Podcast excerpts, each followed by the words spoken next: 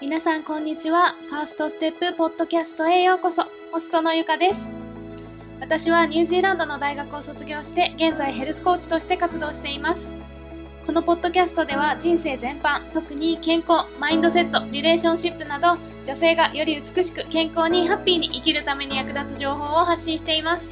自分を大好きになって思い通りの人生を一緒にクリエイトしていきましょう。このポッドキャストがあなたの人生を変えるファーストステップになりますように。それでは始めていきましょう。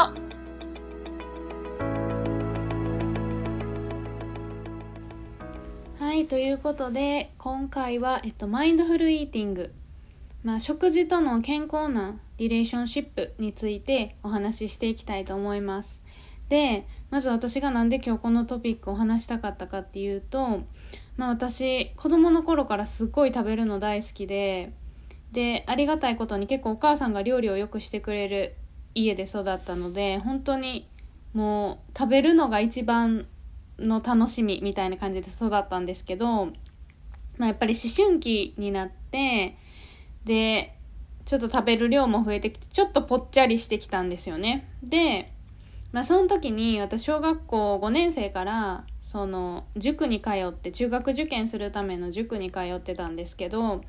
その時に夏休みかなにこう夏期講習ってあるじゃないですか。でその夏期講習に行ってて毎日毎日夏休みやのに勉強せなあかんっていうのがめっちゃ苦痛やって。であのその当時も多分ストレス発散方法が食事しかなかったんですよね。なんかゲームも禁止されててなんかあれもやっちゃダメこれもやっちゃダメだったんでもうほんまに食べる以外の楽しみストレス発散法がその当時はなくてまだ子供だったんで。でまあ食べて食べて食べてで夜の 10時に今から考えたらほんまにすごいなと思うんですけど夜の10時にもうこってこての豚骨ラーメンと唐揚げ食べに行ったりとかしてて、まあ、そんな生活をしててその夏休みの1ヶ月で5キロ太ったんですよ。でそしたら学校行ったらもういじめられるようになっちゃってそのことで。でそのなんか裏でその体重のこととかデブデブみたいな言われてでめっちゃ傷ついてでそっからなんかこう食べ物との関係がおかしくなってきてその暴飲暴食するんですけどその後吐くまで食べるみたいな。その暴飲暴食するでもやばいまた太ってるって言われるまた太るまたいじめられるって思ってじゃあなんかその出しちゃえばいいって思ってでもその当時は子供やって自分で出す方法もわからなくてもうとりあえず胃がすごい弱かったんですねうち、えっと、お父さんが胃腸がちょっと弱くて胃腸が弱い方やったんでもうかなりこう暴飲暴食すると自然に胃がもう受け付けなくなってガーって戻すみたいな。だからその時にあもうこれでいいやんみたいな。戻せばいいんや。じゃあもうそれ好き放題食べれるし戻すしもうなんか最高やんみたいな。ふうに思っちゃってでしかもその後って戻した後ってなんか絶対そのおかゆとかを食べるんで絶対痩せていく体重で的に見たらその体重的には減っていくんですよ。だからすごいそれに満足感を覚えちゃってまあ、その受験生の時ですよね。小学校5年6年のその中学受験する時はもうそんな感じで多分親も気づいてなくていやいやなんでそんな暴飲暴食するの？みたいな。でめっちゃ怒られてだったんですけど結局中学受験して希望の学校に入ってそれは収まったんですよ。でその暴飲暴食することもなく吐くこともなくずっと来ててまだただ太ってる多少はあの他の子より太ってるなっていうのはあったんですけどそのめちゃくちゃ肥満でもう BMI が35とか超えるとかそういう感じではなかったんですね。ちょっとこうぽっちゃりしてるなっていう感じやってで私部活もやってたんでそこまでなんかそんなに運動部だったんで太るってことはなかったんですけどまあ高校3年で部活を辞めてその受験勉強するってなった時にやっぱりその部活辞めてるのに同じ分だけ食べるから一気に5キロぐらいまた太ったんかな5キロぐらい太ってでまあ受験があって受験失敗してなんかえー、浪人生になったんですけど浪人もいまいち勉強したいこともないしなみたいな。でその時にちょっとプライベートでいろいろあってもうなんやろ。なんか人生もう生きていたくないなっていう時期があったんですよねその時。で引きこもりになってで結局またそれで過食に走っちゃってまたこう戻すようになっちゃってそっからうんその時はほんまにめっちゃ太ったんですよね。今プラス1 5キロぐらい太っててでもほんまにその時はこうどっからどう見ても太ってるって言われるようなあの体型ででこれほんまにあの その時まだ二十歳とかだったのに信じられへんなって思うんですけどちょっと歩いたら膝痛いとかちょっと歩いたらもう股ずれする太ももの内側が擦れるもう太すぎて。とかでもほとんど歩けないしなんかお腹空いたら手が震えるようになってきてえこれ糖尿病かなみたいな。まだ二十歳やのになんかそういうなんやろもうずっと動くのも嫌でずっとベッドにいて食べんのだけお腹空いて食べてみたいな。もうこれめっちゃ健康に悪いって思って。でまあその時にちょうどスタバで働き出したりとかヨガの先生に出会ってヨガをやり始めたりとかで徐々に徐々に落ちていってでこう落ちてくると自分もこうやる気が出るんですよね。それでまあダイエットっていうか食事制限とか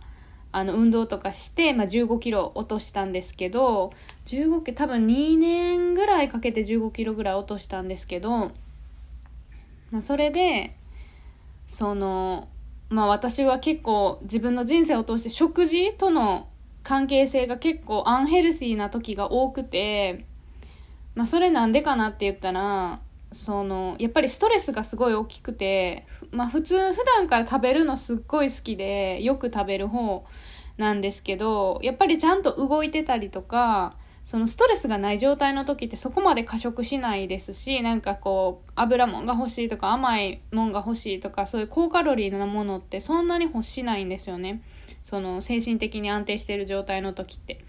結構食べる量もあこれだけでも満腹ってなるしで運動とかもするんで全然その体型を維持したりとかすることは可能なんですけど結局ストレスがすっごい溜まるとなんかもう食にしか行かなくなっちゃって私の場合。でもすっごい食べるんですよ。ほんまにその生理とか生理前とか関係なくものすっごいストレスで過食になっちゃってでその後絶対ね胃を壊すんですよね。胃腸を壊すんですよ。ほんまに体に悪いしなんかほんまにあかんなと思ってでそれでまあヨガを勉強しだしたことをきっかけに栄養学の方も自分で独学なんですけど本買ったりとかして勉強し始めてでまあニュージーランドに来てそのヨガを勉強しながらアーユルベーダっていうそのインドあのインド古来の医学。言ったらあのか中国でいう漢方みたいなやつなんですけどそれアーユルベーダっていうのがあってそこでもあの食事とかその体質に合わせてこれ食べた方がいいこれは食べん方がいいとかそういう食食のことを結構勉強するんですけど、まあ、そういうアーユルベーダの知識やったりあとは大学で栄養学勉強したのでその知識やったりで今はすごくその、まあ、自分自身のことをしっかり理解してるっていうのもありますしストレスでそのすごい暴飲暴食に走るっていうことはなくなったんですね。でも最近はその最近の自分の中での課題があってすっごいそのストレスで、まあ、胃腸が調子が悪いことが多くなってで、まあ、今回コロナとかで私ニュージーランドに住んでるんですけど毎年1年に1回日本に帰ってたのがコロナのせいで、まあ、帰れなくなっちゃってそれでもうすっごいなんやろまあ、こっちの生活ストレスなわけじゃないんですけど自分では。でもやっぱり1年に1回その日本に帰ってるからこそニュージーランドでの生活がすごい幸せやったんやなっていうのがあって帰られへんストレスとかあとコロナで学校がこうなんやろオンラインになったりとかロックダウンでどこも遊びに行かれへんかったりとかまあみんなコロナで日本にいる方も多分自粛とかでストレスすごかったと思うんですけど私自身もそういうストレスとあとまあプライベートでまた別のなんかちょっとストレスが結構重なってで、まあ、今回はほんまに結構病院に行くぐらいストレスがすごかったんですね。なんでそれでまあ胃腸の調子が悪くなっちゃって今年は何回か家になって、まあ、おかゆ食べたりっていう感じやったんですけどほんまにそのもしその食事とのこう関係性なんかうまいことちょうどいい量が食べれないとかその過食しすぎて太る太っていくぐらいも順調にこう体重が増えていくぐらい過食しすぎてしまうのがやめられないとか、まあ、摂食障害に関しては私はちょっと専門家ではなくて自分もその摂食障害っぽい感じその食べて吐いてみたいな感じでやってたんでその個人の経験からこうですっていうことはできるんですけど、まあ、摂食障害に関してはちょっとこう、こうした方がいいよ、ああした方がいいよっていうのは専門家じゃなくて言えないんですけど、まあ私がすごい思うのは、そういうの全部ほんまにこう、心の問題が結構大きいんじゃないかなって思ってて、まあ私個人はもう100%心だったんですね。もうストレスとか何かしら要因があって食べる方に走ってるんで、なんか心が満たされてる時ってそんなにも食べたい食べたい食べたいってならなくて、なので、まあ私は、その、あ、自分がなんか過食に走ってるなとか、今ちょっと食事との関係がおかしいなって思う時は、まずなんか今のストレスっていうのを見直すようにしてて、紙に書き出して、まあ何が今ストレスなんか。で、このストレスを今解消できる方法はあるか。まあ例えば私が、大学に行ってた時は課題がすっごいストレスだったんですよ。もう山のようにある課題がもう無理ちゃうかっていうぐらいの量で、それを日々ずっとこなしていくのがすっごいストレスだったんですね。でも、それってやめれないじゃないですか。やめたら、言ったらもう大学進級できなくなるし、卒業できなくなるから、結局自分の中でそれをやめるってことはできない。から、じゃあ、ストレスを減らすのにどうしたらいいかって言ったら、なるべくそのタスクを小さく分解していって1日の間でこれやったらできるっていう量にするとか前もって前もって計画立てていくとか、まあ、そういうふうになんかちょっとでもその変化を出してストレスを小さくできるようにっていうのを考えてたんですね。であとはやっぱ睡眠不足とかもすっごいそのまあこれ科学的にも言われてますし睡眠不足やとその食欲を増進させるホルモンが出てくるんやったかな？かなんかで、その、やっぱ過食になっちゃうんですよね。だから睡眠もすっごい大事ですし、あとは、えっ、ー、と、やっぱり一人で食べるよりも誰かと一緒に食べた方がすごい楽しくて、その、まあ、これは完全に個人のあの体感なんですけど、私の場合誰かと一緒に食べて楽しく食べてるとすごい消化がいいっていうか胃がもたれない感覚があって、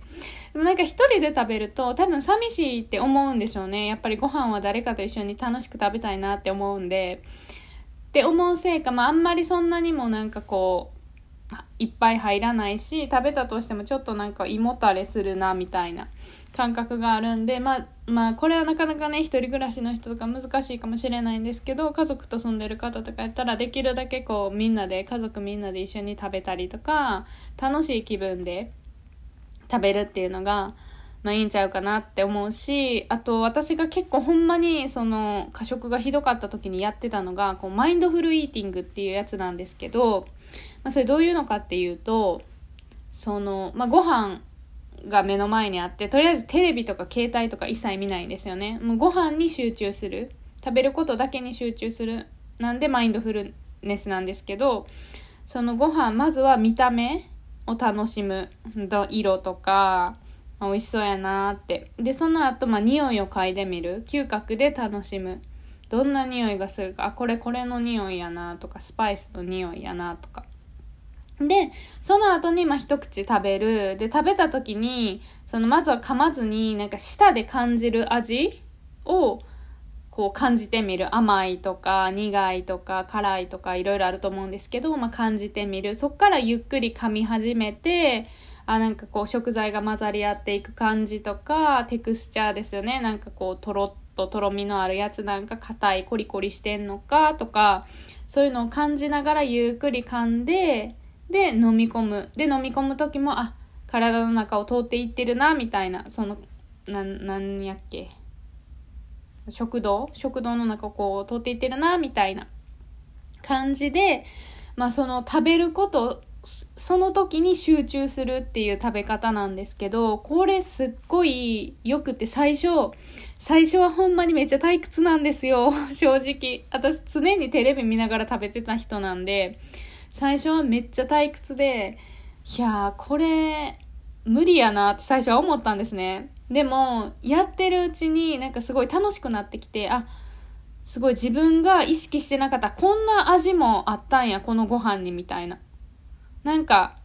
なんやろ、今までやったら、例えばカレー食べるとするじゃないですか。そしたらもう普通に今までやったら口に入れた時にカレー、カレーの味みたいな。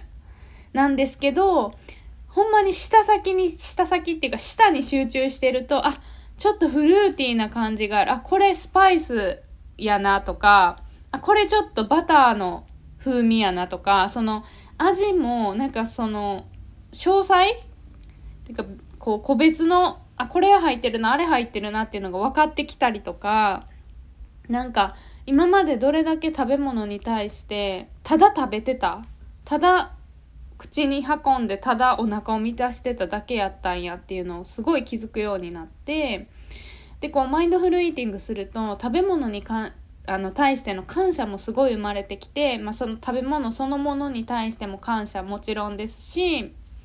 作ってくれた人とかあとはこう例えばね牛肉入ってたら牛を育ててくれた人なんかトマト入ってたトマトを育ててくれた人こう運んで運輸してくれたドライバーの人とかスーパーの人とか、まあ、ほんまにいろんな人がこうそのご飯一食に携わってるわけじゃないですか。だからそういうこととかも考えるようになるんですよね。そうやってなんかこう食に、なんやろ、食べる時にすごい集中すると、あ、このトマトは、あ、どこどこさんやったからとか 考えるんですよ。で、それがなんかめっちゃ自分の中でほんまになんか感謝やなとか、なんか生かされてるなとか、その、まあ、お肉とかやったらね、やっぱり動物やから、こう、殺して食べてるわけじゃないですか。だからそこに関しての感謝と、あとやっぱ自分のためにその、まあ、殺されちゃってかわいそうやから自分しっかり生きていこうみたいな、なんかちょっと大層な話って思われるかもしれないんですけど、でもそういう風にすごい思うようになって、で、そうすると結構ゆっくりゆっくりよく噛んで食べるんで、満腹感も感じやすいんですよね、そのちょっとの量で。満腹感も感じやすいし、あとはちゃんとしっかり視覚で見てることによって自分がどれだけの量を食べてるのかっていうのをしっかり認識することができる。あの、ながら食べやと結構なんか、え、あ、もうなくなった？みたいな。ね、でも結局なんかあんまり頭に残ってなくて何をどんだけ食べたかっていうのは頭に残ってなくて、なんかその後にまたなんか食べちゃったりとかするんで、結構そのマインドフルイーティングっていうのはすごいおすすめで、まあ、あともし、も、それでもなんか、うーん、いまいち、ご飯、食事との関係うまいこといかへんっていう方は、あの、レコーディングダイエットって昔ちょっと流行ったと思うんですけど、その食べたものを、あの、記録するで、私結構記録するのはめんどくさいんで、写真にパッパッパッパって撮ってて、1日まあどれぐらいの量を食べてるかっていうのを見るんですね。で、意外に、その思ってたより食べてる日の方が多いんかなって思ったらストレス感じてる時って意外に思ってるより食べてない時の方が多くてなぜかで多分それは食べたあかん食べたあかんって自分の中で思っててそれでなんちゃうかなって思うんですけど意外にその自分が想像してるっていうかこれぐらい食べたなって思ってる量より多かったり少なかったりするんですね。だから結構そのレコーディングダイエットっていうかその食べたものをまた写真でもいいですし書く方が良かったら書くのでも大丈夫なんですけど、まあ、そうやって記録残して何日間分かで見返してなんかこうあこれこの日はちょっと栄養足りてない。例えばお肉ばっかり食べちゃった。なんか食事が全部茶色いとか野菜足りてないなとかいろいろ気づくこともあるんでそういうのもすごいおすすめです。で私はもう基本的にそのカロリーに関しては本当に気にしてなくてそのまあ栄養学を勉強したから大体その食べた料理であこれぐらいのカロリー1日にとってるなとかこれ1食分これぐらいやなっていうのは大体もう分かるんですけどそれでもまあ私もその揚げ物とかも好きですしポテトチップス食べる時もありますしジャンクフードも食べるしアイスクリームも食べるんですけどやっぱり一番気をつけてるのはそれを毎日しないこと。例えばインスタントラーメン食べたい日もありますよね。でアイスクリーム食べたいなって思う日もあってそれは全然いいと思うんです。でもそれを毎日食べるのはやっぱり良くないなって思うんですね。でそのまあうん人によると思うんですけど例えばアイスクリームでも毎日食べたい。じゃあスプーンいっぱいスプーン一すくいを毎日食べるんやったら全然まあ大丈夫かなって思うんです個人的には。でも例えばそのまあニュージーランドってアイスクリームの消費量が世界一か2位かなんかそんなんなんですけどその例えばねバケツいっぱいのうん例えば500ミリにしましょう。じゃあ500ミリのアイス毎日毎日食べてたらやっぱりそれは体に悪いですよね。いくら美味しくても。でどんどんその甘さに対してのそのなんやろ。なんか耐性がついてくるからもっと甘いの。もっと濃厚なの。なんかもっともっとって人間の体ってそういう風にできてるんでやっぱりそういうなんかアイスクリームとかポテトチップスとかジャンクフードとか例えば毎日マクドナルド食べたら大変なことになりますよね。そういうドキュメンタリーあったんですけど毎日こう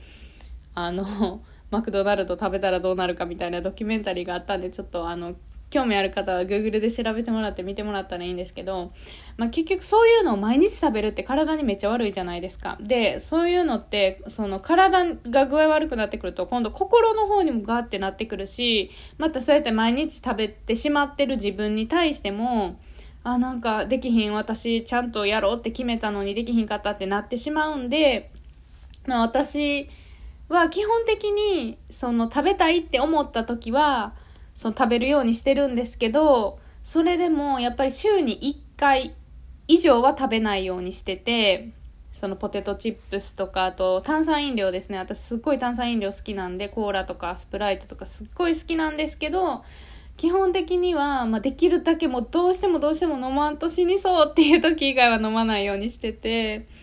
あとはまあ甘いものとかもそうなんですけど、まあ、そういうふうに自分の中でちょっとルールを作ってでそれが厳しすぎると続かないんで、まあ、だから週に1回は食べていいとか、まあ、毎日毎食のように食べてる人やったらまず週3とかから始めたりとか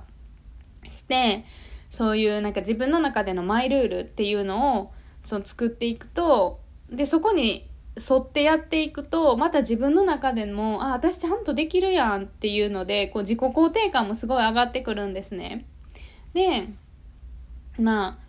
その食事ってほんまにその毎日とるものやし体を作ってるものなんでできたらやっぱりその栄養面を考えてしっかりタンパク質脂質糖質しっかりちゃんとバランスよくとるミネラルビタミンミネラルちゃんと考えてお野菜とかフルーツとか取るっていう風にまあして知ってもらえたら一番それは一番いいと思うんですけどでまあそうじゃなくてもちょっと今日は野菜足してみようかなとかちょっと今日は野菜ジュース飲んでみようかなとか、まあその野菜ジュースもまあいろいろあるんですけどね、あのコンビニで売ってるやつよりはあのフレッシュにこうジューサーでやったやつの方が本当はいいんですけど、まあ、そういう感じでちょこちょこっとそのできるところからじゃあ今自分はこういう食生活やけど今何ができるやろっていうのから始めてみてもらえたらなと思います。はい。で、今日は、まあそんな感じで食事との関わりについてお話ししたんですけど、このテーマって本当に広くて、で、他にもなんかその、まあボディポジティブやったりとか、まあその、まあ太ってるっていう認識太ってるの概念がまあどっからなんかっていうのとかそういうなんやろ精神的なものもあるじゃないですか。だからそういうのとかもお話ししたいんで、まあ、これからどんどんそのエピソードで次のエピソードで、まあ、お話ししていけたらなと思ってます。それではここまで聞いていただいてありがとうございました。また次のエピソードでお会いしましょう。